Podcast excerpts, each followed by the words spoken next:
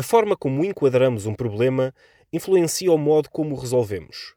Isso significa que devemos escolher com cuidado as palavras para descrever inicialmente os problemas.